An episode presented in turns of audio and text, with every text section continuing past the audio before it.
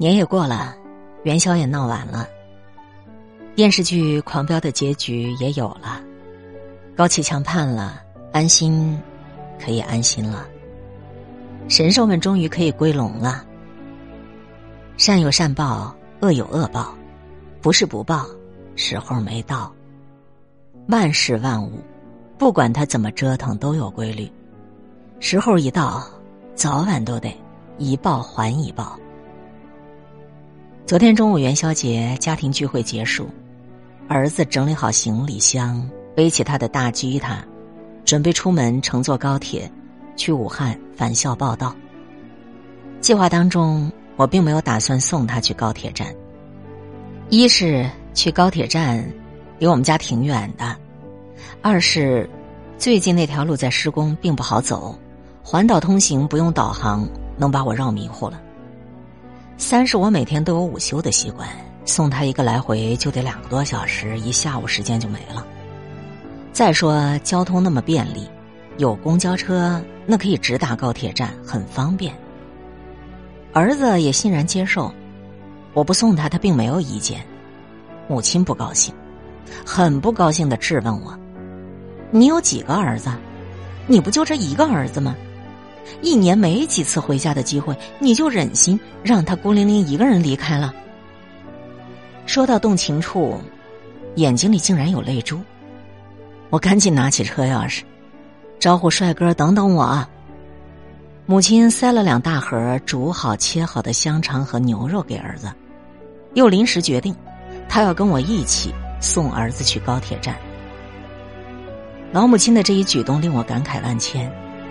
果然，相处时间久的人，就是情感上有依恋，难以割舍。母亲对儿子的这一份难舍难分，我是真的自愧不如。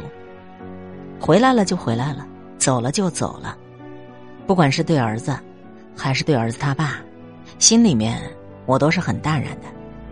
我就在分析，为什么我没有母亲的这种不舍和留恋。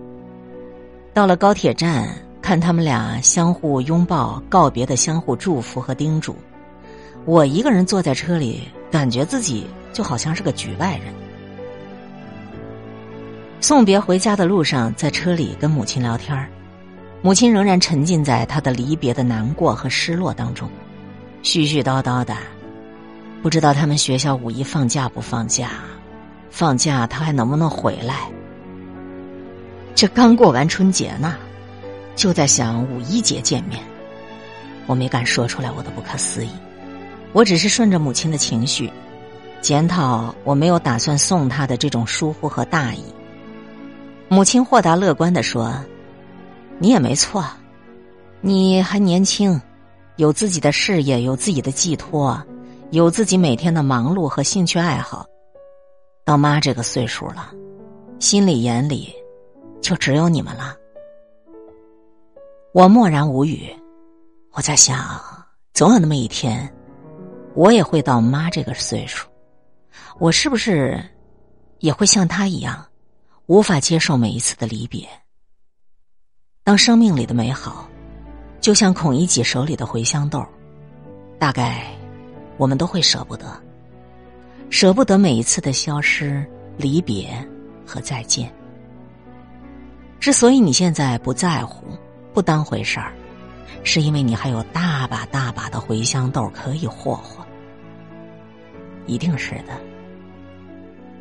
我来人间一趟，知道这世间事都难以如愿以偿，必须要珍惜每一次的遇见，每一次的相爱，每一次人群中多看了一眼的面庞。生活其实很美好。